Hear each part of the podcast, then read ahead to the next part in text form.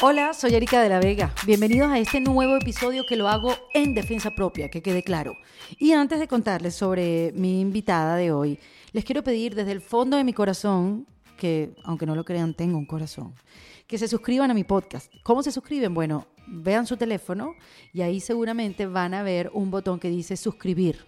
Y después, si tienen tiempo, cuando puedan, es decir, ya, ponen un review, dejan un review de lo maravilloso que les parece este podcast, así tengan que mentir. Ahora sí, les cuento. Hoy voy a hablar con Michelle Poller y pudiera presentarla como una conferencista, influencer, como alguien que viaja por el mundo motivando a la gente. Pero en realidad, Michelle Poller es una confrontadora de miedos profesional. Michelle se dio a conocer por un proyecto que comenzó en 2015 llamado 100 días sin miedo, 100 Days Without Fear. bueno, en el que durante 100 días se enfrentaría a un miedo distinto y lo compartiría en su canal de YouTube. Esto evolucionó a un movimiento social llamado Hello Fears, que ayuda a la gente a salir de su zona de confort. Esta conversación la tuvimos en WeWork de Cora Gables, acá en la ciudad de Miami, frente a un público divino que en vez de ir a un happy hour, se vino en defensa propia.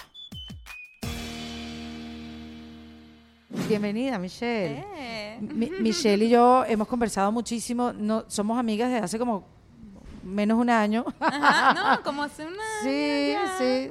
Somos- yo pensaba que yo en mi vida no iba a ser nuevas amigas. Ajá. Pero tú, Fíjate. tú y otras más me han dado también la posibilidad de tener nuevas amigas. Todo gracias a que Sí. viniste a mi. Bueno, gracias a una amiga nueva también, Verónica Ruiz del Viso, me dijo, tú tienes que conocer a Michelle Poller. ¿No sabes qué es Hello Fears? Y yo, no. Ella va a dar una conferencia en Aventura. Ay, no, eso es lejísimo. Bueno, pero deberías ir a verla. Fui a verla un martes, lejísimo, a Aventura. Y no me arrepentí porque aprendí mucho de tu conferencia, de tu proyecto. Comencé a ver tus videos en YouTube, de, de, bueno, todo este proyecto que nos vas a contar, porque Sí. eso fue el principio, pero ahora están pasando tantas cosas que creo que también son importantes contar. Y me quedaron muchas cosas de esa conferencia. Primero, enamorado de tu trabajo, de tu discurso y de lo bonito que hablas de los miedos, que son cosas tan horribles en la vida. Eh, de la bonita cara y la pelada de, de dientes que le das a los miedos. Y me quedó una frase que yo te la he repetido para siempre Ajá. que mm, eso que tú dices, que uno siempre se espera, cuando uno va para un sitio, uno siempre se pregunta, bueno, ¿qué es lo peor que puede pasar? Que la pasemos mal y nos vayamos. y tú le diste la vuelta y es, cuando, antes, ante, cu- cuando estés ante una situación, te preguntes, bueno, ¿qué es lo mejor que puede pasar? Y a mí me cambió la vida. Eh, ahorita voy a los sitios con otra emoción. Total, Total, total. con otra disposición, así como que, ¿qué es lo mejor que puede pasar? Pasarla bien. Y entonces ahora voy feliz a los sitios, en vez de sentir que es una obligación, de repente le estoy abriendo como que el espacio una sorpresa. Bueno, ya me cansé de hablar, ahora vas tú, Michelle. ¿Qué quieres que te cuente? bueno, no, fíjate que eh, este podcast de la reinvención, tú, cuando Michelle y yo hablamos para que viniera a conversar al podcast, yo le dije a Michelle, Michelle, por tu edad y por tu vida, yo no sé si te estás reinventando o te estás inventando. Y ella se tomó unos minutos y me respondió, Erika, yo me reinventé. ¿Por qué? Yo me reinventé porque yo, yo era, o sea, hace cinco, no, cuatro años, ¿ok?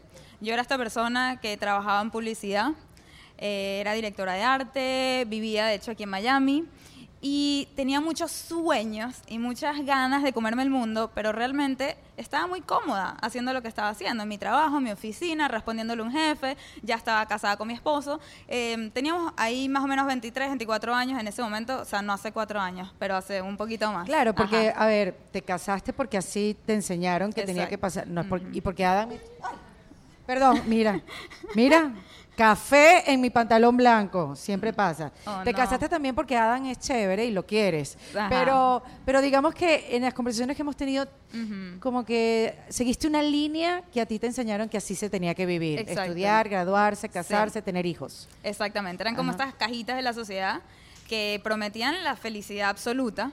Entonces uno pensaba, cuando me gradúe, voy a ser feliz. Cuando encuentre el trabajo de mis sueños, voy a ser feliz. Cuando me case, voy a ser feliz. Y después llega un punto que tienes todas esas cajitas cubiertas y dices, ah, ¿será que esta es la felicidad máxima? Claro. No sé, debe ser. Las, las estaré experimentando y no me he dado ni cuenta. Pero en verdad me sincero conmigo misma en ese momento y digo, o sea, yo siento que tiene que haber algo más en esta vida que lo que yo estoy viviendo en este momento. O sea, tengo todo. Tengo el esposo, el trabajo, la carrera, eh, un apartamento súper lindo aquí en Miami, dos cuartos, dos baños. ¿Quién necesita todo eso? Y dije, ¿sabes qué? Yo te, yo te, yo ahí me reflejo tanto. ¿Sí? Porque yo nunca hice eso.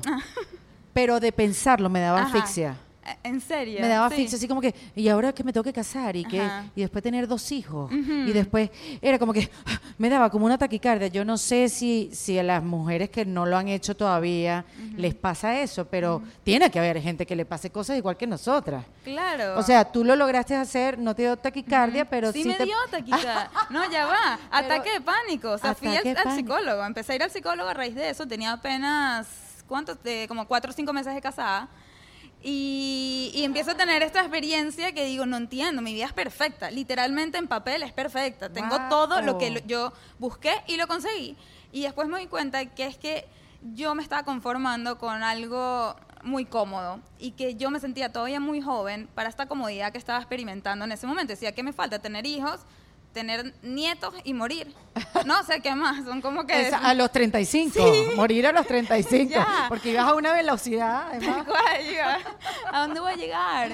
Y me frustraba muchísimo eso. Decía, ok, pero yo quería ser alguien y dónde, no, no sé si estoy llegando a ser esa persona que yo quería ser. El reconocimiento, el impacto que quiero tener en el mundo, no está pasando. Y además tener ese doble discurso internamente, cómo llevarlo. O sea, que qué bueno que fuiste a hablar a un psicólogo, Sí. porque es como que lo que debes hacer con lo que quieres hacer Sí. y en esa lucha interna que realmente te puedes volver loca. necesitaba esa ayuda externa y lo que entendí muy rápido, apenas tuve unas pocas sesiones en el psicólogo, es que a mí me faltaban retos. No tenía retos, o sea, mi reto era graduarme y hacer un portafolio espectacular, ya lo hice, encontrar el trabajo, ya lo hice, y de repente me quedé un poco sin retos. Y ahí es que me acuerdo que yo toda mi vida quise mudarme a Nueva York y nunca lo hice por miedo. Y entonces mi psicóloga me dice, ¿y por qué no te vas a Nueva York? Y yo, ¿qué? Mi esposo me va a matar. ¡Qué miedo! que me quiero a. Nueva York, me va a decir que estoy loca, que ¿sabes? la vida en Nueva York es carísima, que es absurdo, que no sé qué. Y mi psicóloga me encantó lo que me dijo. Ella me dijo, tus, tus, como que tus deseos son tan válidos como los de él. Y tú tienes que pelear por tus propios deseos. No puedes anular los tuyos porque a él le parezca que es muy loco esto, que cualquier excusa que él pueda tener. Y también hay que mencionar que Adam, tu esposo, que está aquí con nosotros, hable hacia la cámara para que la gente sienta, mete la mano por lo menos. Eso. también viene como que de, de una estructura de casa, una estructura convencional, porque también a ti te enseñaron que la cosa era así. Entonces, ¿cómo recibió él esa, esa invitación de ir a vivir a Nueva York? Claro, el primer, eh, la primera reacción fue también ese, lo que ya yo me estaba esperando. No. O sea, de una, no. Y yo, basándome en todo lo que aprendí con mi psicóloga, que, eh, o sea, ya va, dame un chance, déjame explicarte esto y por qué es importante mis sentimientos en este momento, mis deseos, y yo no estoy siendo feliz. Si tú quieres una esposa no feliz, bueno, chévere, acá nos quedamos. Wow. Y entonces él como que dice, ah, yo descubro este posgrado en Nueva York, que solo entran 25 personas al año, de por ahí mil y pico que aplican, y quiero entrar. Ya me dice, esta es la condición. Si entras, nos vamos. Wow. O sea, Y- tú le tenías miedo a Nueva York, pero no al divorcio. Ajá. No. no, sin él no me iba, sin él no me iba. Y entonces, bueno, nada, entonces me fajé, o sea, como nunca en mi vida, no te puedo explicar lo que fui en esos meses porque dije, yo entro porque entro. Y de hecho, esperando la respuesta para entrar, tomo la decisión de así no entre, yo me voy a Nueva York. O sea, ya yo estaba ida y no quería que esa respuesta que otra persona va a tomar por mí determine mi vida. Y entonces le dije, ah, no sé si voy a entrar o si no voy a entrar, pero yo me voy a ir a Nueva York. O sea, ya mi mente está allá. Y menos mal entré. Entonces, Exacto. ya con eso nos fuimos a Nueva York y ahí empezó el tren de retos y ahí empieza un poco la reinvención. Porque también me doy cuenta, ¿quién soy yo? Yo siento que Nueva York despertó en mí mi, mi autenticidad, cosa que yo no había descubierto en Venezuela ni en Miami. Eh, yo O sea, sentía no, que no habías tenido necesidad de preguntártelo. ni siquiera me lo había preguntado y creo que me adaptaba mucho al ambiente. Exactamente, no me lo estaba preguntando, no estaba viendo yo hacia adentro. Y llegué a Nueva York, un lugar donde nadie me conoce, puedo salir a la calle en pijama y nadie le importa. Ajá. Y entonces ahí dije, a ver, ¿cómo me vestiría yo si no me importa que nadie me vea? Y empecé a descubrir un estilo diferente de ropa, de look, de, de mentalidad, mucho. Y, y ahí comienza un poco la reinvención, pero en verdad se da en el momento cuando empiezo a enfrentar mis miedos, que es este proyecto que empecé como parte de la universidad, que me dijeron que haga un proyecto de 100 días y decidí enfrentar 100 miedos en 100 días. Y ahí es cuando eh, sucede esta reinvención más que nada mental, ya no es Claro. o sea, es es un, fue un estado mental que cambió por completo mi manera de ver el mundo. Porque además le tenías o le sigues teniendo miedo a todo. Sí, exactamente. O sea, porque porque creo que también alguna vez le hablamos, bueno, ya no le tienes miedo a un montón de cosas, no, le sigo teniendo miedo. Sí. La sí, cosa es que los manejo de manera diferente. Exactamente. Y, y recuerdo que me contaste que cuando fuiste a Nueva York te diste cuenta que cómo, cómo, yo, cómo te ibas a conocer esta ciudad si le tenías miedo a todo.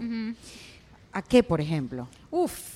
¿por dónde? Bueno, después seguí en terapia mucho tiempo solo para afrontar esos miedos de Nueva York. me daba mucho miedo, a mí me da miedo perderme. Mm. Y sentía que en esa ciudad tan grande que uno se maneja con el subway, ¿sabes? el metro y, no, y tanta gente, o sea, es tan fría la ciudad. Yo sentía que yo muy fácil me iba a perder. Y eso me daba mucho miedo. De hecho, me acuerdo, nunca se me va a olvidar la primera vez que me monté en el subway sola. Adam me lleva al subway. Él se monta en el de enfrente y yo en el otro. Y literal por la ventana nos despedimos. y arranca yo. O sea, el miedo, pero también la satisfacción. ¿Y tenía celular? Tenía celular, pero ni funciona en subway. Claro, claro, sí, es la sensación, pánico. Pánico. Eh, eh, let it go, let it go, claro. Total, no, y entonces, como te digo, mucho miedo, pero mucha satisfacción. Ahí, Claro. fue- eso fue uno de los primeros momentos que yo digo, ok, maybe esto de enfrentar los miedos vale la pena. Puede Porque ser. es una sensación un poco de sentirte como Beyoncé. Sí. ¿Sabes? Como el ventilador te llega y todo y que... shh, Cuando, cuando Tal superas cual. un miedo, cuando, o cuando logras una meta, no sé si a ustedes les pasa, que finalmente o saltan ese obstáculo, eh, obstáculo y lo logran, yo siento un ventilador. Sí, sí. Totalmente. Es real. Es real. Y entonces, claro, y se puede ser adictivo. Sí, Y por eso de ahí no saliste. total, total. Empezaste a enfrentar todos los miedos que tenías. Sí, enfrenté a enfrentar Pero, uno pero, por uno. pero Michelle, tú tenías más miedos que, que cualquier otra persona. Em, no, no sé si cualquier otra persona, sí era una persona miedosa, ansiosa, me daban miedo cosas muy pequeñas como te digo, perderme, algo tan básico, por ejemplo, Sí. ¿ok? Este es un ejemplo de lo tanto miedo que me va a perderme. Uno de los días durante el proyecto de 100 días, ¿verdad? Que estoy enfrentando un miedo al día.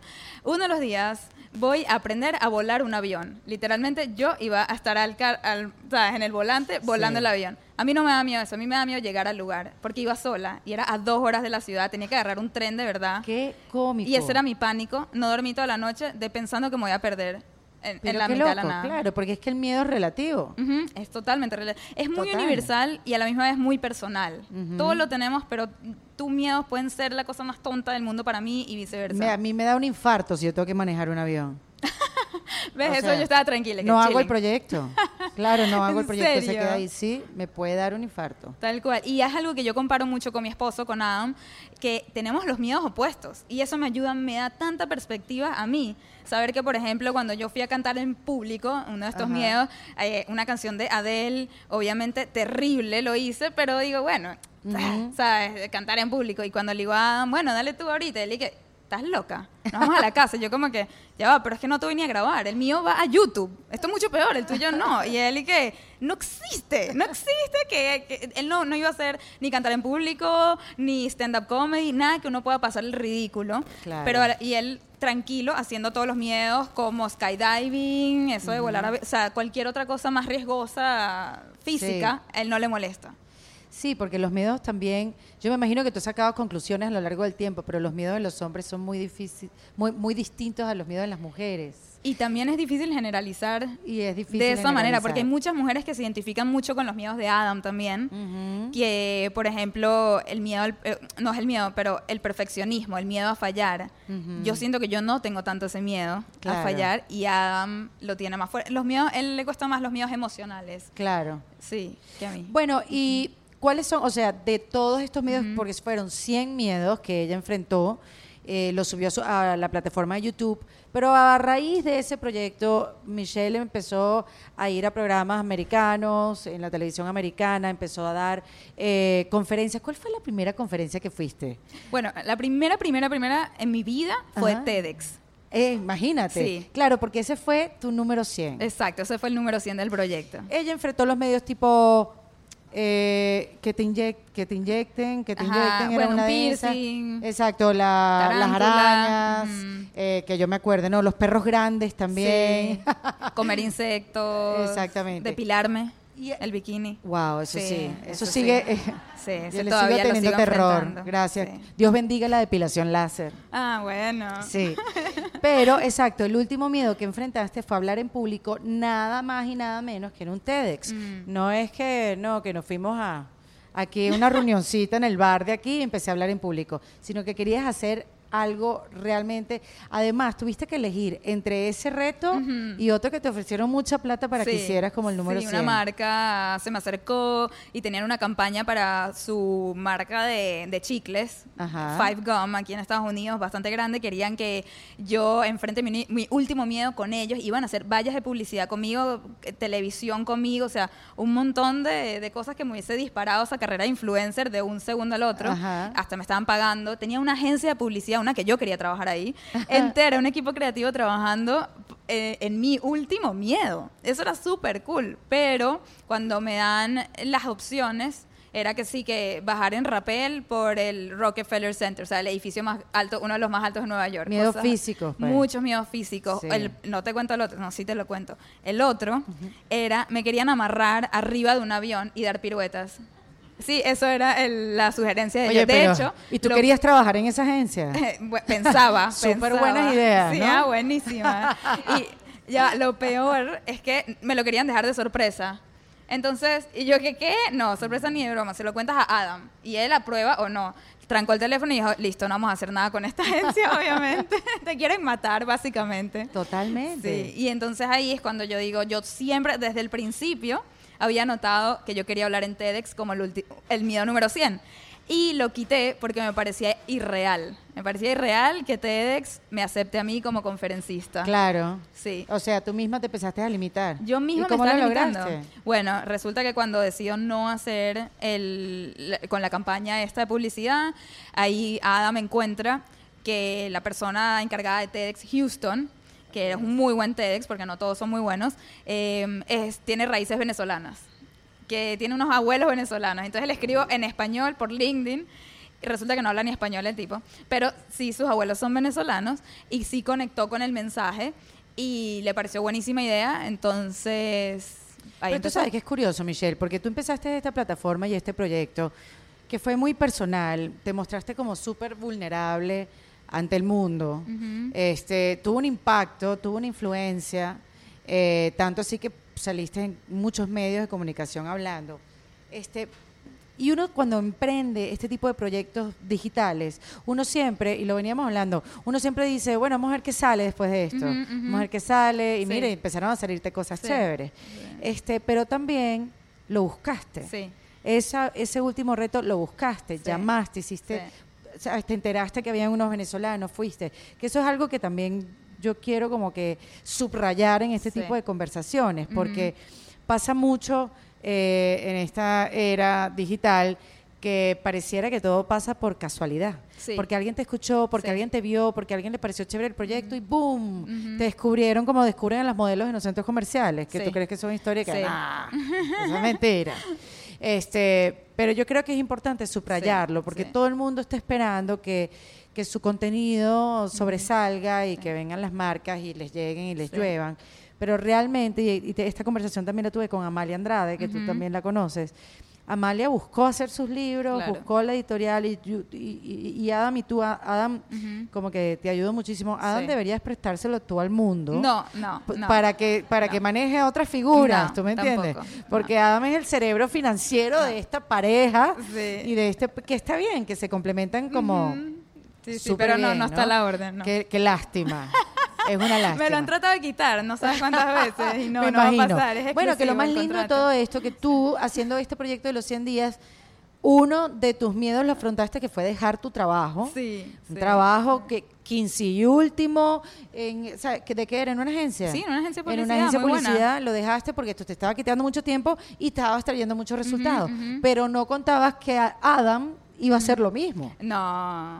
Y Adam, ¿cómo, ¿cómo fue ese momento que Adam también dijo, voy a dejar mi trabajo en una empresa seria de finanzas Sí.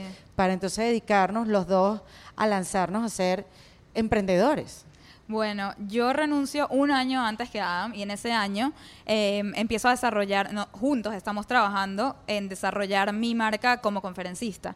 Entonces él básicamente trabajaba en su trabajo de 9 de la mañana a 6 de la tarde y después hasta las 2 de la mañana trabajaba en, en esto, en Hello Fears, en sacar adelante esta Michelle Poller que ahorita es conferencista y se está reinventando. Entonces llega un punto que descubrimos que la gente pues paga dinero para que uno vaya y le dé conferencias en sus empresas o organizaciones, eventos y eso a nosotros nos pareció la cosa más loca del mundo porque no sabíamos que la gente pagaba por eso y cuando nos enteramos, o sea, nos cambió mucho el mundo eh, y eso lo descubrimos en TEDx. Y por cierto, que estás diciendo que fue difícil llegar a TEDx, fue, fue más difícil de lo que yo lo pinté. Dije que fue muy fácil porque era venezolano y no, no es cierto, de hecho me rechazó. Ah, Sí, me rechazó. ¿Y cómo que hiciste para Bueno, él me rechaza, esta persona, porque me pregunta que si yo tengo nexos con Houston. Y realmente no tengo ni un solo nexo con Houston. No había ni ido a Houston en mi vida, no Ajá, sabía nada. Entonces nada. le dije, no, no tengo nexos, espero que eso no sea como un deal breaker, o sea, que esto no arruine esta relación. Y me dice, no, de hecho sí, solo queremos traer gente de Houston o con algún nexo. Y ahí fue cuando yo dije, ¿sabes qué? Yo puedo retirarme y volver a la agencia ahorita llorándoles y que por favor si quiero bajar por el Empire State o whatever. O puedo insistir. Y agarré y le escribí un email larguísimo diciéndole todas las razones de por qué yo sí tengo que estar en su tarima ese día y porque mi tema es universal y no es de Houston, es de todo el mundo. Y le prometí que todo el mundo en la, en la audiencia iba a enfrentar un miedo esa semana, así sea algo muy pequeño. Y después de como una semana me responde y me dice, veo que tu proyecto te ha enseñado a ser muy como insistente y, y a tener confianza en ti misma y eso me gusta y sí quiero que vengas al evento. ¿Qué te Entonces, sí parece? fue más difícil de lo que lo pinté. No, pero no, no, no quise quitarle No, la sí. dificultad. Total, no, pero se lo fuiste y lo buscaste. Claro, Claro. totalmente. Y, y bueno, entonces nada, cuando yo, yo renuncio, trabajamos juntos en este proyecto y al año siguiente Adam se da cuenta que este proyecto claramente eh, también se puede convertir en un negocio, el negocio de las conferencias. Entonces empezamos a hacer varias conferencias ya pagadas, teníamos hechas como tres, nos venían como tres más, pero en eso Adam tiene una conversación por teléfono con un agente que representa speakers de alto, alto nivel. Y esta persona ve mi TEDx, llama a Adam y le dice a, le pinta a Adam un futuro increíble que nos espera como conferencistas. Ese día Adam renuncia a su trabajo. Dice, esto es todo lo que yo tenía que escuchar. Muy para-". bien. Pero me manda la foto de su jefe, escucha. Está en el escritorio enfrente del jefe y me manda la foto y me dice, voy a renunciar. Qué miedo. Sí. Porque además vive en Nueva York y, no, y, y- y que una pareja, los dos sean emprendedores. No. No, no. O mucho sea, hay que pagar la renta. Exacto. Hay que pagar un poco de Total. cosas. Nueva York es caro. Nadie nos mantiene a Y nosotros. por eso, sí. ay, eso no te dio miedo. Eso era, eh, fue lo, entonces yo dije, no, ya va, no renuncies, espérate un segundo, ven a la casa y hablamos. Y me dice, ¿no querías que renuncie? Yo sí, pero espérate, ya va, Claro. hablar. Entonces nada, llega a la casa y nos quedamos ese día como hasta las 4 de la mañana sin pararnos en la mesa hablando de los pros y los cons, ¿no? Este, ¿qué, qué, qué es lo mejor que puede pasar y qué es lo peor que puede pasar? Ahí sí ya necesitábamos las dos preguntas. Y entonces, al final, tomamos la- de- decimos, ¿qué es lo que más nos da miedo? Renunciar, aventarnos a este mundo de ser emprendedores. Y nos damos cuenta durante el proyecto que cada vez que haces algo que te da miedo, la recompensa es mucho mayor a quedarte en tu zona de confort. Bueno, pero vamos a estar claros. Hay veces que enfrentan los medios y no te sale tan bien. Siempre sale, siempre algo sacas positivo de esa experiencia. Sí, sí. O sea, obviamente a menos que te mueras. Bueno, claro, obvio. Si te mueres ya no. Pero Bueno, pero es como una resignación. Déjame sacarle algo positivo porque No me quedaba de otra. Sí, pero algo aprendiste. Por ejemplo, aprendiste que eres pésima haciendo esto. Entonces ya no lo vuelves a hacer, por ejemplo. Sí, pero sí, algo sí. aprendiste. Claro. Eh, entonces hemos em- aprendido mucho a tomar decisiones en base a lo que nos da miedo. Y nos hemos dado cuenta que el universo te, da, te recompensa cuando tú te atreves. En ese momento decidimos que Adam va a renunciar, el día siguiente va, renuncia, y ese mismo día que él renuncia nos salieron tantas cosas Wow. que sentimos esa recompensa del universo, pero directa. Bueno, y comienza entonces esta historia de reinvención Sí. eh, y de charlas. ¿Cuántas charlas, cuántas conferencias has dado en los últimos dos, dos tres años? Sí, ya tenemos casi tres años en esto. Ajá. Eh, bueno, mira, el primer año, yo no sé cuántas habremos dado, creo que llegamos a 30 el primer año, ¿ok? Y eso era un sueño, era un go- una meta de nosotros enorme llegar a 30. Ujú. Lo logramos ese año, creo que hicimos exactamente 30. Al año siguiente, que fue el año pasado, hicimos 60. Exacto, 60. O sea, lo duplicamos y a el doble del fee, del precio que teníamos el primer año. Y este año yo creo que vamos a llegar a 80 por ahí. ¿Qué te parece? Sí, y eso que las estamos limitando. O sea, ni siquiera podríamos Claro. hacer más, pero estamos limitando ya la ¿Por qué calidad estás de eventos. Cuéntanos. Ah, bueno, ¿por qué? No sé. Porque estás haciendo ¿Qué un libro, Ajá, ok. porque estás haciendo otras cosas, ¿no? Exacto. Sí, estamos haciendo otras cosas, valoramos más nuestro tiempo y, y el nivel de eventos. Antes le decíamos que sí a lo que sea. Que, que le voy a hablar a Cowboys en Dallas, que ¿sabes? la cosa más anti yo, perfecto. Sí, con tal de que, ¿sabes? Me pagan buenísimo, vamos. Y, y ahorita estamos en verdad aceptando eventos que solamente, ¿sabes? El impacto, como que no sea solo lo que damos, sino que recibimos también y que, que sean lugares que nos sentimos muy a gusto, pues. y, Ahora, Michelle, yo, yo sé que tú eres una persona optimista, eres una persona feliz y te gusta ver cosas buenas hasta donde no hay. Y me acabas de decir que de los miedos que no salen bien cuando los enfrentas, siempre aprendes algo. Últimamente, ¿cuáles son esas cosas que has aprendido de los últimos miedos que has enfrentado? Porque sí, tú sabes que yo te veo a ti y veo a Adam y veo que todo les sale bien. Pero también entiendo un poco de la vida y no Sí. no todo sale bien. Y esa Sí. es la historia que yo quiero saber. Esa es la historia que yo quiero contar de ti también. Sí. Porque, o sea, a mí lo que me pasa contigo es que yo quiero ser así. Ajá. Yo quiero ser como tú, feliz. Y quiero que me llame la gente. Claro. Y quiero hacer conferencias. Ajá. Pero, pero tiene que haber otra historia un poquito más atrás de eso. O sea, tú, tú, tiene que haber un momento de, Adam, esto no está saliendo bien. Ajá. Ha pasado. Mira, nosotros, por lo menos yo, soy súper creyente. Y yo, yo confío mucho en lo que me espera a mí, como que en mi camino, ¿verdad? Y yo creo que eso también va con la parte del positivismo. Y, o sea, yo siempre pienso que las cosas van a salir como yo quiero que salgan o- y que si no, era por una razón. Entonces no me engancho mucho si algo no sale bien. Entonces, cuando yo creo que cuando tú confías tanto, estás abierta a que no todo salga como tú quieres que salga y aceptar eso de una manera más ligera, que como que aferrarte, ¿sabes? Entonces, no, por ejemplo, el año pasado estuve a punto de firmar contrato con dos marcas muy increíbles, con Honda y con Olay. Ah, Ajá. bueno. Ajá. Ajá, ¿te acuerdas? Cuéntame Sí, eso. Es que, ajá, me bueno, encanta que me saques ese imagínate, ejemplo. eh, a mí no es que me llueven las marcas para hacer deals y cosas, no. Y de repente en una misma semana me llueven estas dos. Y una era increíble, era Olay, ¿verdad? La marca de, Sí. no sé, cosméticos, cremas, Sí, de etcétera. crema, Ellos ajá. querían... Antienvejecimiento, la conozco Ajá, perfecto. ok. Ajá. Bueno, Olay tenía esta campaña increíble que iba a salir en el September issue de Vogue, que es el más importante, y iban a elegir como a 12 personas que son mujeres que están enfrentando sus miedos. De eso se trata la campaña, mujeres reales enfrentando sus miedos. Y yo, obviamente, entiendo por qué me llaman y les encanté, fui, me reuní con ellos, iba a salir mi cara completa en una página de Vogue. Después, en Times Square, Una valla en Times Una Square. valla en porque yo Times las vi, Square, porque sí. nos vimos en Nueva York y, y ahí estaban expuestas las Sí. vallas con la gente que eligieron que no fuiste Ajá, tú. que no fui yo. Ya va, la, la- la estación de subway más grande, forrada, cada columna con una cara de la gente que eligieron. Y yo estaba súper ilusionada con esto. Aparte, estaba segura que me iban a elegir, pero segura. Y, y también Honda, bueno, aparte que Honda, cool, me iban a regalar un carro, yo no manejo, pero buenísimo, a ver qué después hago con el carro, se lo regalo a alguien de cumpleaños. Pero bueno, era cool. Eh, íbamos a hacer una campaña de, de tele con Honda para el Hispanic Market aquí en Estados Unidos, entonces era cool. Estaban queriendo también buscar una mujer real que enfrenta sus miedos. Yo, perfecto. Y la agencia me recomendó a mí como primera opción. Estaban fascinados conmigo y querían que yo quede. Bueno, al mes me entero que no quedé en ninguna. Y yo estaba segura que yo iba a quedar. Y, O sea, que ahí te demuestra que creer Ajá. tampoco ayuda. No, porque sabes que no estoy creyendo que voy a quedar. Ajá. Estoy creyendo que lo que pasa es lo mejor que tiene que pasar para mí. Ok. ¿Entiendes? Entonces, a- obviamente al principio a- enfrento una desilusión tremenda, ¿no? Bueno, porque uno también le tiene miedo al rechazo. Claro, no, O y perder esas oportunidades. obvio. Y la gente me decía mucho, vendrán mejores, pero es difícil o sea, sí. Eso cuando o la gente te dice, tranquila, todo va a estar bien. Sí, sí, no ayuda. Y tú sí, sí. Ajá. Ok, pero ¿cómo? Sí, y esto está mal, sí. o Exacto. sea, ¿Cómo eh, va a estar bien? Y no quita que me duela esto. Y me dolió y abrí Instagram, me puse a ver en Instagram y veía a todo el mundo feliz, ¿no? Como quizás ustedes me ven a mí.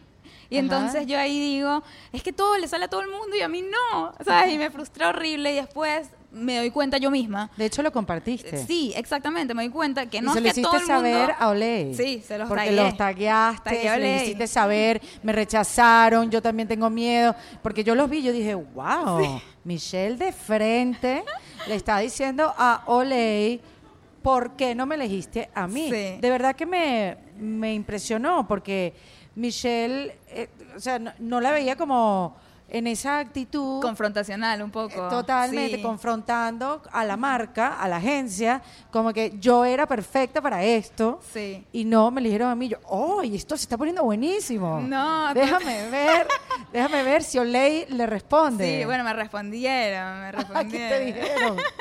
Bueno, porque es que lo que pasó, como yo te digo, en el momento obviamente me frustra, veo en Instagram todo el mundo siendo feliz y yo digo, no puede ser, no es que todo el mundo es feliz, es que la gente no está mostrando el rechazo. Correcto. Entonces yo ahí decido mostrar mi rechazo y muestro, hago screenshots de las cartas de rechazo, las subo a mi Instagram y digo, para que vean que a mí también me rechazan. O sea, y tanta gente me agradeció esa acción, me dijeron, gracias por compartir esto con nosotros, porque Sí. uno piensa que es verdad, que la gente tan feliz no la están rechazando.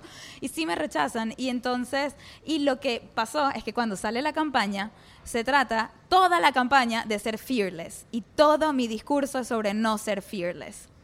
¿Ves? Esa- Claro. ahí está la parte de creer. De creer en que cuando no te sale algo, no era para ti, definitivamente. Sí. Y también, gracias a que no salió eso, no tuve el commitment de tiempo que implicó eso, me pude enfocar en hacer, en hacer el proposal de mi libro, que gracias a eso lo vendí, me lo compró una un publisher, una editorial, Sí. Y salieron otras cosas. Claro, obviamente, y te pudiste concentrar. Pero, pero, y tienes razón, Instagram no está hecho para hablar de los días tristes y los días de rechazo. Pero eso tiene que cambiar. Y también Sí, hay que buscar los Sí. espacios para hablarlos. Para es balance. Exacto. No es esta gente despechada, porque eso tampoco está bien, que ponen ahí todos sus mal de amores. No, pero es un balance. Sí, la vida es Sin muy embargo, linda. lo comparten. Sí, yo sé. Sí. Bueno, sí. Los stories a las 3 de la mañana y que "Eh, estoy rumbeando por ti. Estoy sola, no importa. Sí, yo las he visto. No, no ustedes que están acá, por No, supuesto. no. Ajá, todos que- Pero Sí. por eso comencé esta campaña, o es un hashtag por Ajá. ahora, que se llama Share the Whole Story, comparte la historia completa, donde quiero incentivar a más influencers, a más gente que solo muestran el lado lindo de la vida, a que muestren la realidad. Y es algo que me encanta como tú lo haces y por eso me fascina seguirte y recomiendo siempre tu cuenta a la gente porque tú muestras todos los lados, los chéveres, los fancy, pero también la yo realidad. creo que me falta, me- yo creo que me falta aún más Ujú, de mostrar momentos de, a ver, de más vulnerabilidad.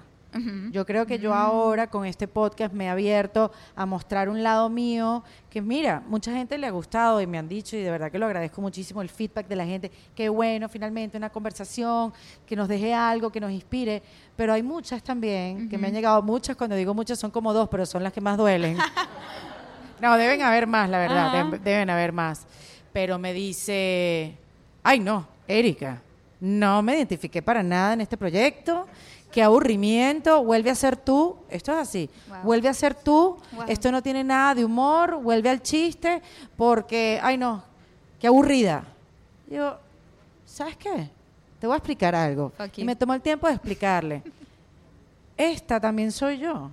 Claro. O sea, si no existe esta, la del chiste no puede existir, porque hay un lugar donde yo tengo que pasar de, de, oscuridad, ¿sabes? De maltrato mental, psicológico, para después depurarlo y llevarlo al humor. Nada de las cosas que yo digo eh, en chiste o, o- utilizando el humor, nada, lo digo de la, de la boca para afuera. Todo ha pasado por una maquinaria industrial procesadora, ¿sabes? La que corta, la que muele, no sé qué, y después sale un empaque bonito y lo escupo en humor. Pero pasa por un proceso duro Claro. este, para poder transformarlo. Y me llamó la atención que esta persona no, no lo viera Ajá, o no ajá. entendiera. Y yo sé que hay muchos que se estar preguntando, pero coño, ¿qué le pasó a Erika? Está vieja. Está vieja, está vieja, le pegó el matrimonio, le pegó la maternidad. No, pero, pero en serio, en mi propia búsqueda, porque el emigrar a mí me ha cambiado mucho, o no me ha cambiado, me ha sacado cosas de mí que, claro. que antes yo no veía, ni me interesaba ver, ni tenía la necesidad de ver, que, que he querido pues involucrarlas en mi trabajo. Sí, Este, y que quiero demostrar que a veces no tengo ganas de reírme. claro. Tengo ganas de reflexionar y tengo ganas de que me cuenten. ¿Te sientes igual que yo? Porque yo estoy que me tiro en el piso y no me quiero parar hasta dentro de una semana. ¿Sabes? Y poderlo humano. decir y poderlo contar. Y cuando empiezo a decir esta cosa, y se lo empiezo a contar, la- por eso nace el podcast, porque hay muchas mujeres que me he sentado a hablar con ellas y todas tenemos como el mismo feeling, Ujú, ¿sabes? Como ujú. que yo también, yo estoy perdida, no sé qué hacer, yo no Ajá. quiero hacer esto para toda mi vida, este, pero no sé cómo hacerlo. Y el no sé cómo hacerlo fue el que, el que me invitó a mí a preguntarle a mujeres como tú, que se ha reinventado y que siempre le pone buena cara a la vida, y hay otras que no le ponen buena cara a la vida, sino que le echan pichón y ya. Sí. ¿Cómo lo hacen? ¿Cómo, cómo, cómo te reinventas sin que duela? Esa es una pregunta recurrente que yo le hago a quien me siento aquí en este podcast. ¿Cómo te reinventas en paz, sin que duela? Dame tres, tres tips. Yo creo que el dolor es también importante. No, no sé si, si eliminaría el dolor. Me parece que el dolor es una emoción súper válida y que claramente demuestra que algo te importa. Si te duele es porque te importa. Entonces, y a mí me gusta mucho sentir las emociones. Me hace sentir humana. Es que yo siento que mi vida de antes, ¿verdad? La que describí antes, yo mm, trataba de ocultar un poco estas emociones Claro. y de no atravesarlas. Por ejemplo, evitaba el miedo a toda costa y el miedo es una emoción que hay que también atravesarla, hay que experimentarla. Y durante el proyecto yo me empecé a sentir con vida, por primera vez en mi vida. En, por primera vez en mi vida yo sentí que yo estaba viva. Y Qué loco eso, Sí, es loco, es loco. Tú sabes que yo una vez te pregunté, y yo quiero que me la contestes aquí también. Yo una vez te pregunté que de dónde venía todo ese miedo. Ujú. ¿De dónde aprendiste a ser miedosa? ¿De dónde? Bueno, yo eh, desde que obviamente comencé este proyecto empecé un poco a tratar de entender también eso, porque me, me empezaron a hacer esa pregunta y las primeras veces me quedé en blanco y no tenía ni idea. Y algo interesante es mi historia y lo que pasaron mis abuelos en Europa. Mis abuelos pasaron por la Segunda Guerra Mundial por el lado de mi mamá. Ellos fueron a campos de concentración, eh, atravesaron eso, vivieron años ahí y después tuvieron la valentía y la fortaleza de sobrevivir eso, que me parece súper admirable porque más fácil era morir en esos campos. Totalmente. Y ellos decidieron vivir. Y ellos se mudan a, a Venezuela porque les toca, no por elección. No es como que, ay, ¿a dónde nos vamos next? No. Como muchos Cayeron. venezolanos hoy en día también, Sí, que les ha sí. tocado... que- Claro, donde, ca- donde caíste, donde te Ahí fue. aceptaron, quien te abrió las puertas, llegaste, aprendieron un idioma de cero, en eso tienen a mi mamá en Venezuela, y eh, la crían llena de miedos, porque son personas traumatizadas por la Segunda Guerra Mundial. Entonces, ¿qué esperas de ellos? Ni siquiera les echo la culpa, obviamente, eh, los pobres, ¿sabes? Pasaron por la, la terrible crisis humanitaria más grande del mundo y de repente, bueno, no sé si la más grande, pero bastante grande, y, eh, y de repente tienen que criar una personita nueva. Y entonces, bueno, mi mamá nace con todos estos miedos heredados que se los inculcan. Y entonces ella no conoció mucho más que eso y de repente me tiene a mí. ¿no? Se casa con mi papá. Mi papá, sus padres no pasaron por la Segunda Guerra Mundial. De hecho, se escaparon de Europa unos años Antes. antes. Entonces yo puedo ver ese contraste entre mi mamá y mi papá. Mi papá es una persona súper segura, súper valiente, ¿sabes? Con muchas ganas de comerse el mundo. Y Sí. mi mamá siempre pensando que lo peor va a pasar. Y porque, claro, a sus padres le pasó lo peor. Entonces, cuando lo vives en carne propia, no hay manera de pensar, o sea, es difícil ser más positivo que Es eso. increíble cuando te educan pensando que lo peor siempre puede pasar. Claro. ¿A ustedes no les pasa que van a algún lado y tienen eso siempre como que ese, ese- se va, la balanza se va para, para ese lado, como que, ¿y si chocamos? A mí me pasa, ¿y si chocamos ahora? No, Sí. pero no, no, pero porque vamos a chocar. O sea, siempre hay como una, una negatividad, Es una, negatividad. cosa. Sí, es, es como, yo siento que la negatividad es un poco más, na- nacemos con ella, un Ajá. poco, por alguna razón, pero eh, bueno, porque venimos obviamente de los cavernícolas que tenían que sobrevivir y el instinto Bueno, no sobrevivir. vayamos tan atrás, Michelle, Bueno, que esto que dura, no, esto dura una hora, no siete. Pero ese instinto a sobrevivir, a pensar que hay que estar muy alerta porque algo malo puede pasar, es como muy normal y muy humano. Entonces está en nosotros cambiar ese discurso que tenemos en la cabeza y aprender a ser más positivos. Bueno, que eso es un poco el miedo, que yo me imagino que lo has estudiado muchísimo. El miedo es tu alarma, es tu alerta, es lo que te protege, ¿no? Sí te protege. En ciertas situaciones. Sí, o sí, sea, es tu amigo el- también. Exacto, el, el miedo no es algo que tienes que rechazar y esconderlo, al contrario. Es el que te ha ayudado a que de pequeñita no te choques contra una silla porque sabes que te vas a pegar, etcétera, y etcétera, Claro. etcétera. Pero mm, enfrentarlo es la diferencia. Y eso tú me lo marcaste muy bien, porque yo dije, bueno, después que enfrentaste 100 miedos, ya tú no tienes, miedo a nada, ¿no? Y Michelle me dice, no, le tengo los mismos miedos a las mismas cosas. Sí, o sea, tengo, tengo un mar de miedos todos los días aparece un miedo nuevo. Y por ejemplo, un miedo próximo que tenemos es ser padres. Y no me he acercado porque yo yo, también sé que tengo eso- miedo cuando Ajá, ustedes sean padres. ¿Verdad? ¿Me entiendes? Total. Es porque esto es abrir como una cajita de miedos totalmente nueva que no conozco y digo, ya va, dame un chance, de enfrentar 100, dame unos 5 añitos. Exacto, Sí, para disfrutar. Totalmente. Ok, y entonces viene ahora el libro. Sé que vendiste los derechos para hacer una serie. Sí, una serie con Fox que todavía no hacemos nada al respecto, Exacto. pero ahí está. ¿Qué chévere. más viene? Em, bueno, ayer entregué mi libro, ¿ok? Entonces, dame un chance. Acabo de enfrentar uno de mis miedos más grandes, que era escribir un libro, que también es parte de este proceso de reinventarse. ¿Quién en la vida dijo que yo podía escribir un libro? O sea, yo no soy escritora ni en español ni en inglés y decidí escribir este libro en inglés y, y- y sola, o sea, no contratar un escritor ni nada, sino ver si yo soy capaz de hacer esto y resulta que sí soy capaz de hacer esto. Entonces, Porque hay que hacerlo. hay que, hay que atreverse, hay que Totalmente. atreverse. Sí. Ah, Tú sabes que yo a veces cuando le he dicho que sí a muchos proyectos y ya estoy a punto, por ejemplo, de salir en el escenario o de algo, me pregunto, ¿qué carajo hago aquí? Sí, tal cual. ¿Por qué le dije que sí a esto? Siempre. Sí. Siempre. Y es la mejor manera que conseguí de hacer lo que me daba miedo. Total. Siempre, cuando yo me hago esa pregunta, digo, ah, es que esto me daba miedo, por eso dije que sí. Por eso me emocioné, pero nunca supe distinguir entre la emoción que me daba Ajá. y el miedo que me daba, porque se juntaban las dos. Sí, se juntan. Y después entendí, claro, me da miedo y después, bueno, nunca he sido cautelosa tomando esas decisiones, siempre digo que sí. Ujú. Entonces, eh, por eso o sea, eh, te, te preguntaba ahora cuando tú dices que sí a ciertas cosas, Sí. ¿Es mi- por miedo, es por emoción? Es por la recompensa que eso me puede traer. Mm. Me enfoco mucho en la recompensa y eso me deja saber si esto es una buena oportunidad. O sea, vale la pena de verdad pasar por ese discomfort, esa incomodidad de enfrentar el miedo o no vale la pena. Porque yo no le voy a decir a la gente que enfrenten todos los miedos. Eso es absurdo. ¿Para qué? Totalmente no. No te trates tan mal. No, exacto, quiérete. Pero em, los miedos que sientes que te pueden llevar tu carrera al próximo nivel, te pueden hacer una mejor persona, esos son los miedos que uno tiene que enfocarse en enfrentar. Y, y esos son los que yo le digo que sí. Por ejemplo, ahorita yo estoy muy, muy cómoda ya hablando en público, ¿verdad? Me contratan, le digo que sí a todas las charlas. Eso ya ni siquiera el miedo es algo que se me pasa por la cabeza. Programas de televisión, en Bueno, ahí NBC, todavía, ABC. ahí todavía sí, un poco de miedo.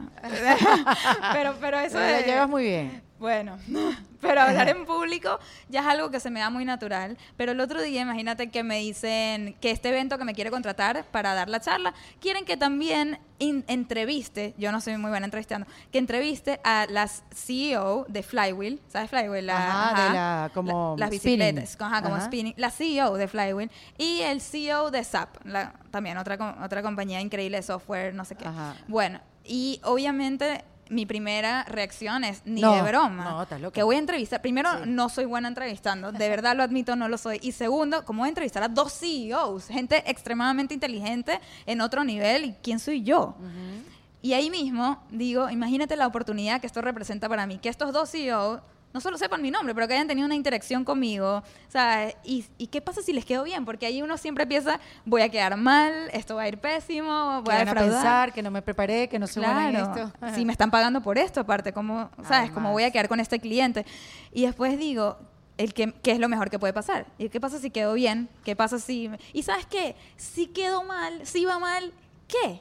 ¿Qué? No me va a morir. Claro. Y, y, y bueno, lo acepté. Total que lo acepté y es en unos meses y voy a empezar diciendo muy vulnerablemente que esto me da mucho miedo, que yo nunca Claro. he hecho esto y que gracias por confiar en mí, Exacto. o sea, en, en- en moderar este panel, porque yo creo que esa es la mejor manera uno de afrontar los miedos, es reconocerlos en dentro Y de uno ser mismo. sincero, ser- claro. Exacto, ser abierto al respecto. La gente te va a tener mucha más compasión y empatía cuando eres abierto al respecto.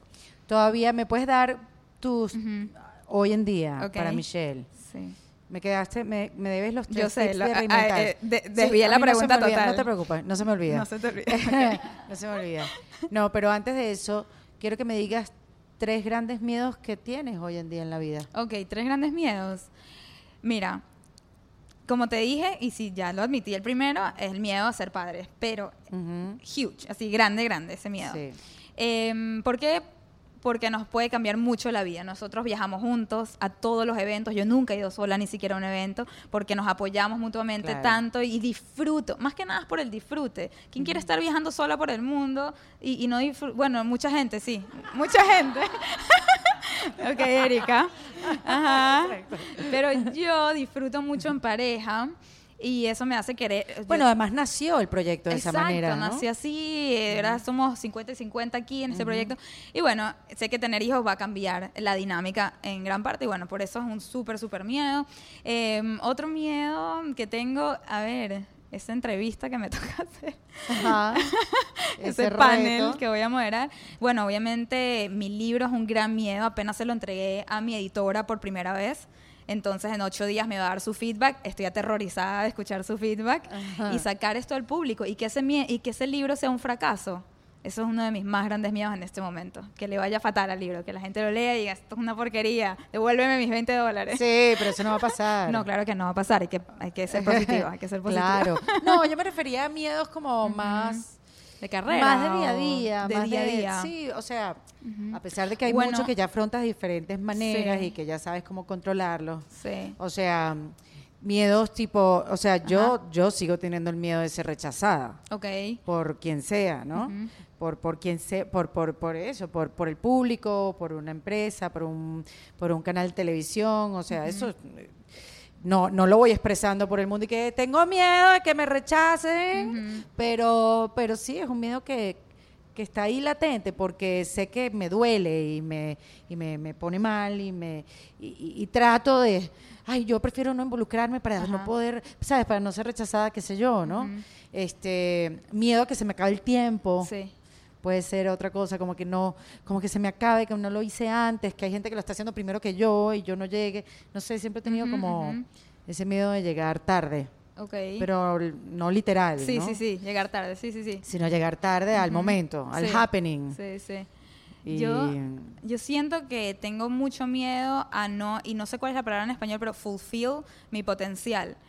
Como que, no sé, el yo... fulfillment, que es como todo el proceso de no, No, rellenar mi. No rellenar, sé. exacto, de Ajá. Como que yo alguien, algún traductor húngaro. alcanzar, completar, alcanzar mi potencial. Eh, yo creo mucho en mí, creo mucho en mi potencial y me da miedo que, por ejemplo, otra gente no lo termine de ver o, o no llegar a lo que yo sé que tengo el potencial de llegar. Eso me da mucho miedo, pero la única manera de combatir ese miedo es tomando acción, es haciendo las cosas o sea, que, que uno cree que son las Eso es cosas para- importantísimo. Y yo creo que eso Ajá. es uno de los tips de la reinvención. Ajá, Tomando tomar acción. acción. Totalmente. Sí. Eso que, y lo vienes en diciendo en una conversación, como que le tengo miedo, pero hay que hacerlo. O sea, la- y eso, sale mal, vas a aprender algo. Sí. Y eso es lo importante, hacerlo, porque si no, no hay manera. Sí. O sea, el primer capítulo de este podcast yo no sabía cómo iba a salir hasta Ajá. que no hice el primero. Claro, hay O sea, y, y eso, pasa que esos procesos uno no los ve, uno no uno no se está dando cuenta de, de que hay que hacerlo, simplemente uno ve otras cosas. Sí, sí, no le das ¿No? quizás la importancia al proceso. Exactamente. Total. Y Pero la manera- acción, ya te agarré un tip de muy bien, acción. Y una manera, uh, algo que yo siento que ayuda mucho a tomar acción es la ambición. Yo tengo mucha ambición y eso es lo que a mí me ha llevado a donde estoy yo hoy y eso es lo que a mí me lleva todos los días a enfrentar mis miedos a veces hasta sin darme cuenta. Y es algo que reconozco gracias a Adam. Adam me lo- él es el que me Préstanos lo recuerda. a Adam. Que no, vale. Bueno, Adam ahorita No tiene su propia cuenta y está asesorando a la gente financieramente. Adam Sí. también ha crecido Sí. como influencer, que eso es lo que estamos hablando también. Que, que decir influencer quizás hoy en día es como que... Porque influencer quizás puede ser un término un poco vacío, totalmente. pero al final no, porque lo, lo- lo hablábamos y decíamos que bueno... Si estás influenciando a, la gente a hacer cambios positivos en su vida, estás siendo un influencer y, y no tienes por qué tener una cuenta de Instagram para ser un influencer. Si tú eres una persona que a ti viene la gente y te pide consejos y oyen tus consejos y de verdad ¿sabes? toma una acción Y hace lo ti, contrario. No, ahí ya no eres influencer nada, te digo. Claro que sí, claro. Influenciaste hacia lo contrario. Ok, está bien, Claro, puede ser. porque eso puede es lo que hace uno con las amigas. Mira, ¿qué debo hacer? Tal cosa, ok, hago lo contrario. Exacto. Bueno, está bien. ¿No? hiciste- Te ayudan a pensar. Puede ser.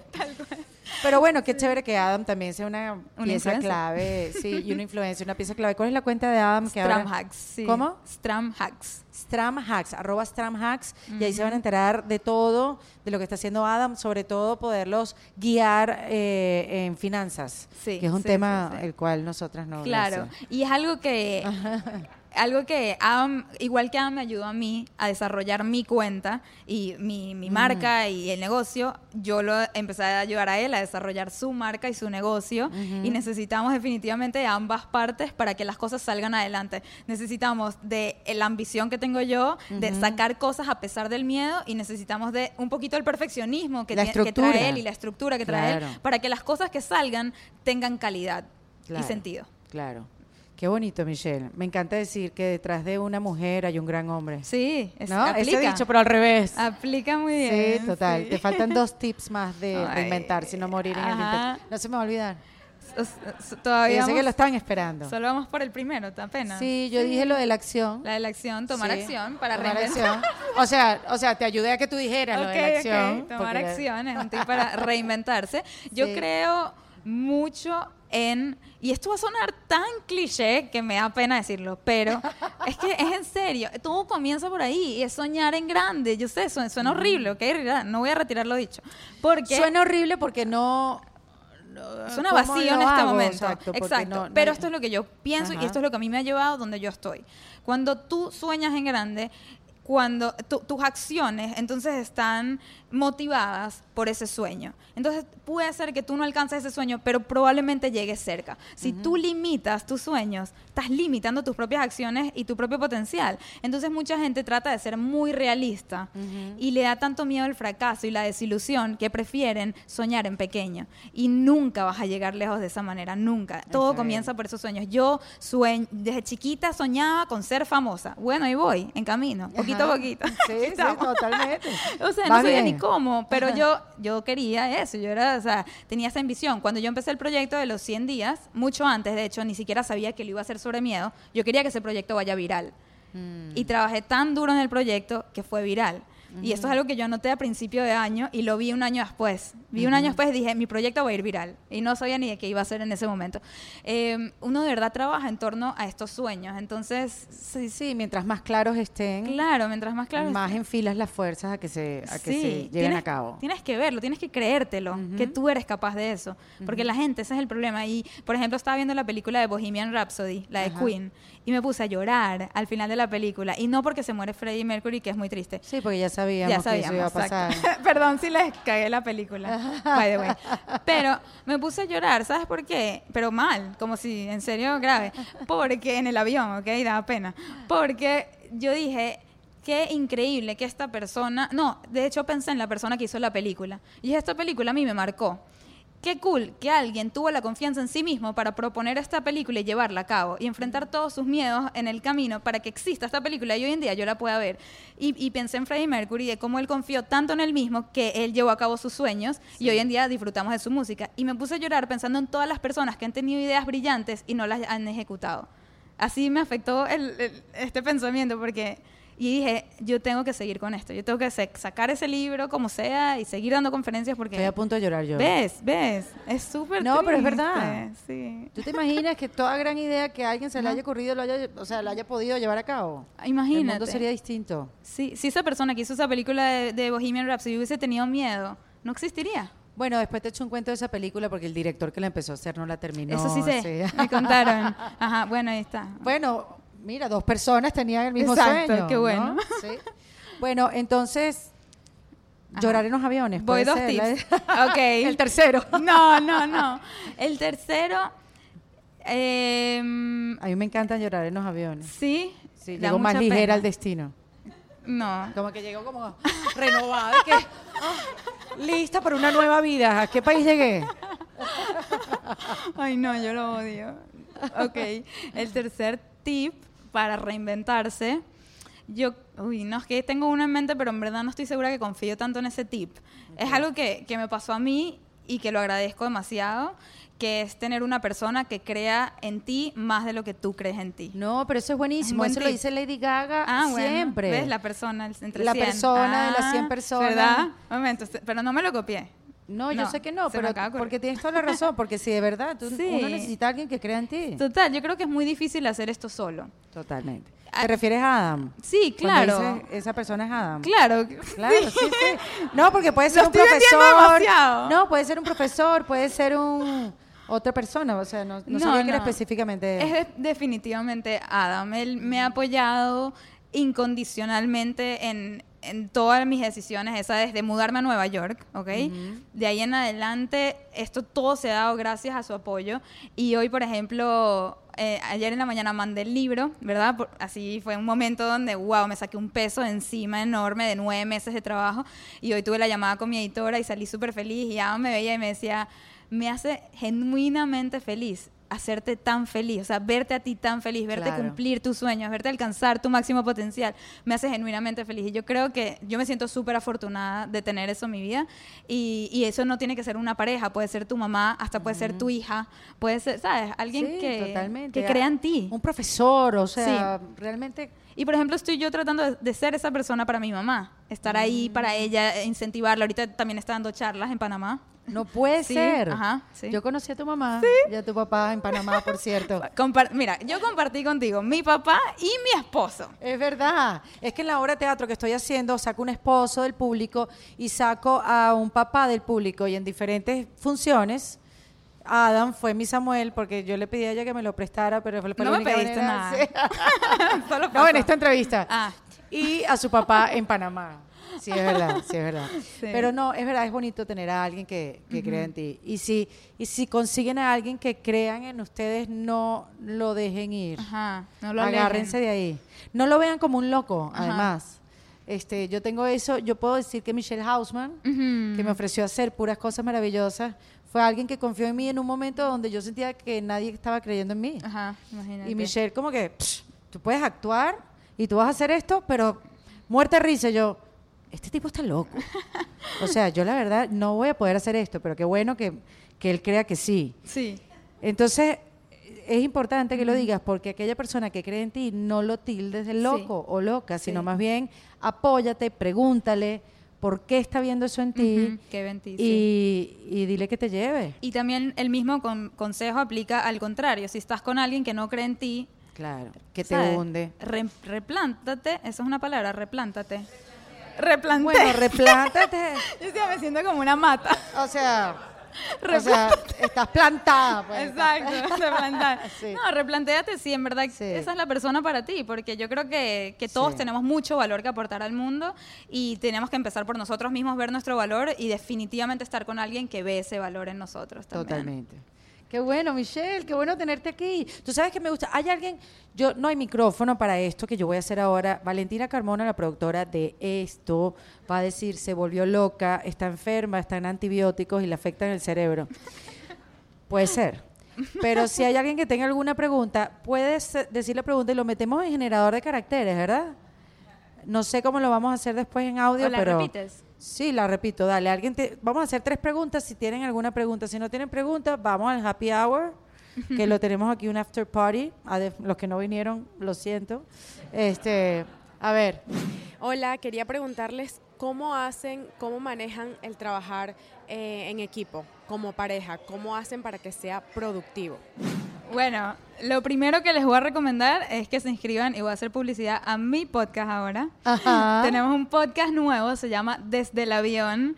Y está en Spotify, en podcast, y de eso se trata en español el podcast. Son puras conversaciones que suceden en el avión entre yo y Adam de temas sobre pareja, eh, cómo somos de emprendedores, de trabajo, de, de vida. Es muy de vida y son conversaciones muy personales, muy profundas, muy transparentes, donde nos abrimos a realmente contarle a la gente cómo nosotros nos sentimos y lo difícil que es todo el mundo en el que nos metimos, pero cómo lo afrontamos de todas las maneras. Entonces, de todas maneras, puedo re- este, responder tu pregunta, que cómo trabajamos juntos. Bueno, una, respetándonos mutuamente, pero muchísimo, y admirándonos mutuamente. Entonces, yo respeto que lo que él vaya a hacer va a estar bien hecho. O sea, yo confío que tengo la mejor persona para el trabajo, que es él, y él confía que yo soy la mejor persona para el trabajo que yo hago.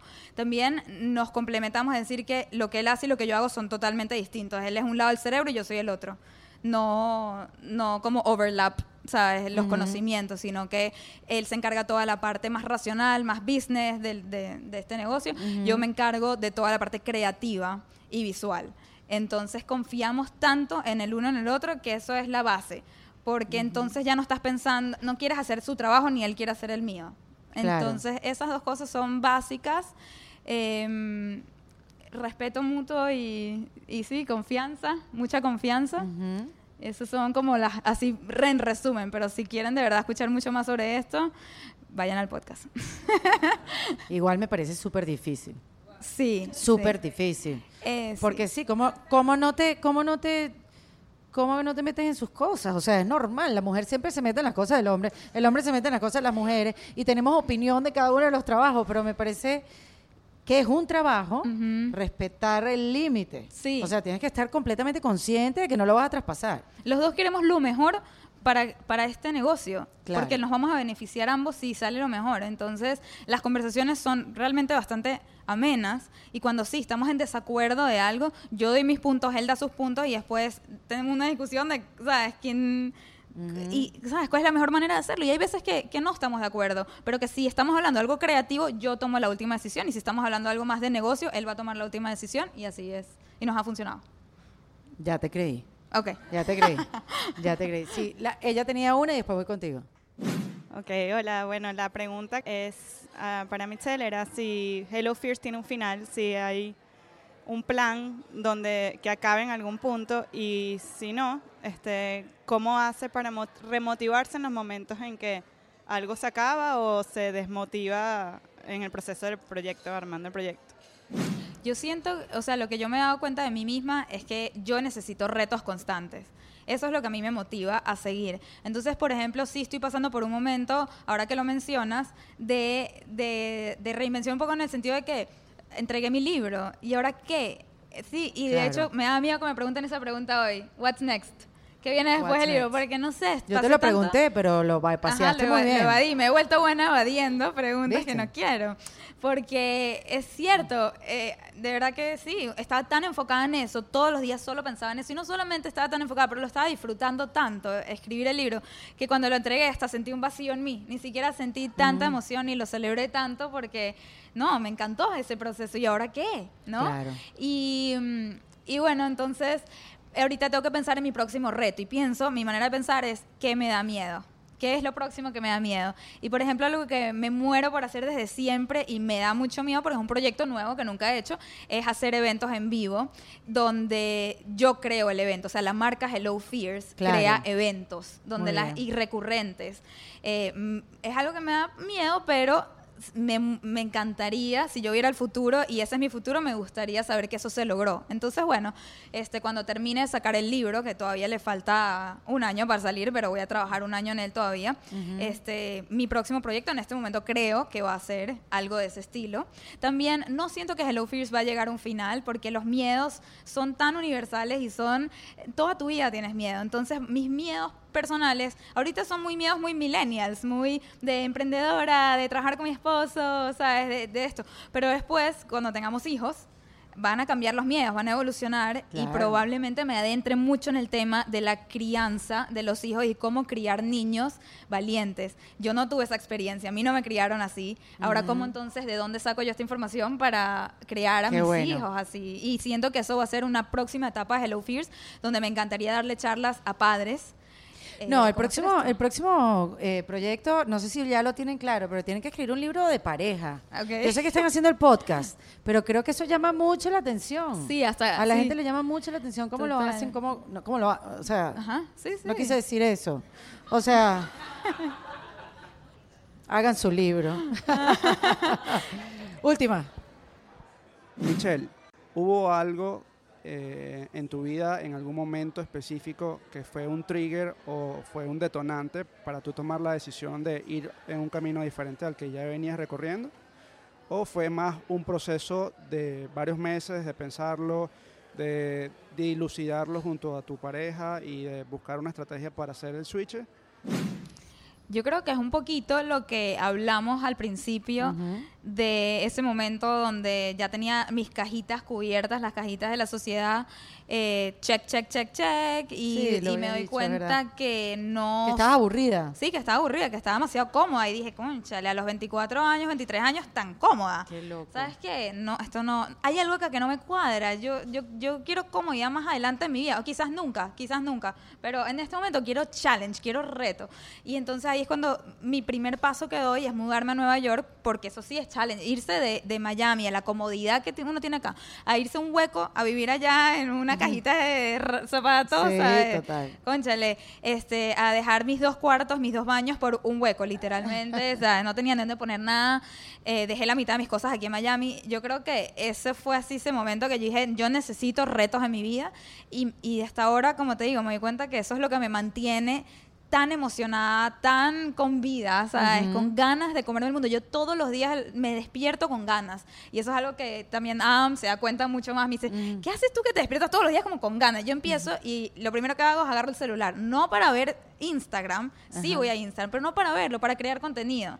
Claro. Tengo como ganas de, no sé, de constantemente crear, crear, crear.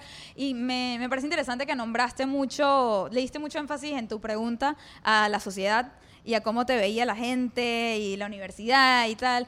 Y yo definitivamente siento que yo logré desprenderme de lo que los demás piensan o esperan de mí Eso para poder yo crear mis propias cajitas. Estaba siguiendo la de la sociedad, ahorita estoy siguiendo las mías propias. Le gusta a quien le guste. Y si estoy decepcionando a gente en el camino, mira, mi mamá no tiene nietos, ¿qué te puedo decir? Todavía. Perdón, mami. Exacto. Sí, sí estoy decepcionando a gente, pero estoy satisfaciéndome a mí. Me estoy haciendo a mí feliz en Claro. el día a día. Yo y por eso tienes días- esa sonrisota. Claro, todos los días yo me Claro, pregunto si yo soy feliz haciendo. Y, y claro que soy. O sea, en este momento sí soy feliz, pero en el momento que no sea feliz, y nos ha pasado que decimos, ¿sabes qué? Esto ya no nos está haciendo. Por ejemplo, en un momento dado, hacer la mayor cantidad de charlas era el sueño. Ahorita estamos buscando cómo hacer la menor cantidad de charlas y de. de- Pero más grandes, claro, más con grande, mayor pero alcance. no, también poder más, pasar más tiempo en casa. Ahora Claro. estoy extrañando lo que antes tenía. Tenía mucho tiempo en casa, ahora quiero otra vez. La vida es así, pero está en escucharse a uno mismo y seguir los pasos que tu propio corazón te está diciendo que hagas y no la gente alrededor. Bueno, gracias a ustedes por escucharnos, por venir. Eh, gracias a la gente de WeWork, de Ponce León en Coral Gables, para abrirnos las puertas, para que ustedes pudieran venir, que este sea el primero de muchos. Gracias, Michelle. Cheers. Cheers. Por todo lo que viene. Y ustedes por vernos y escucharnos en este podcast. Recuerden que esto lo hacemos en defensa propia. Esto fue en Defensa Propia, grabado en los espacios de WeWork, producido por Valentina Carmona y editado por Andrés Morantes, con música original de Para Rayos Estudios. Recuerden suscribirse y recomendar el podcast. Yo soy Erika de la Vega y nos escuchamos en un nuevo episodio. ¡Hasta luego! ¿Estás listo para convertir tus mejores ideas en un negocio en línea exitoso? Te presentamos Shopify. Tal vez no lo sabías, pero nuestro podcast More Than Mamis es un negocio y lo empezamos por supuesto para desahogarnos y hablar sobre la maternidad, no para convertirnos en expertas de ventas y del e-commerce. Así que sí, necesitábamos ayuda para vender nuestro merch y poner en marcha nuestra tienda. ¿Y cómo suena con Shopify?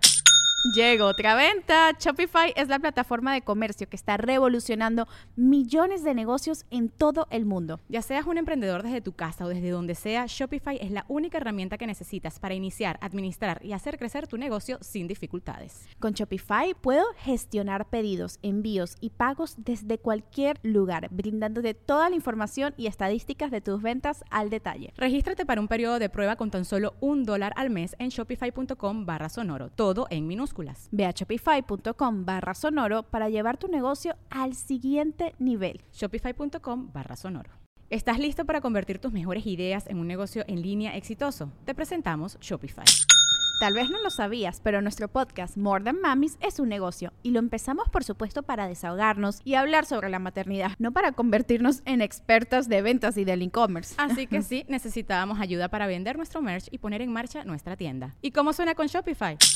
Llegó otra venta. Shopify es la plataforma de comercio que está revolucionando millones de negocios en todo el mundo. Ya seas un emprendedor desde tu casa o desde donde sea, Shopify es la única herramienta que necesitas para iniciar, administrar y hacer crecer tu negocio sin dificultades. Con Shopify puedo gestionar pedidos, envíos y pagos desde cualquier lugar, brindándote toda la información y estadísticas de tus ventas al detalle. Regístrate para un periodo de prueba con tan solo un dólar al mes en shopify.com barra sonoro, todo en Ve a shopify.com barra sonoro para llevar tu negocio al siguiente nivel. Shopify.com barra sonoro.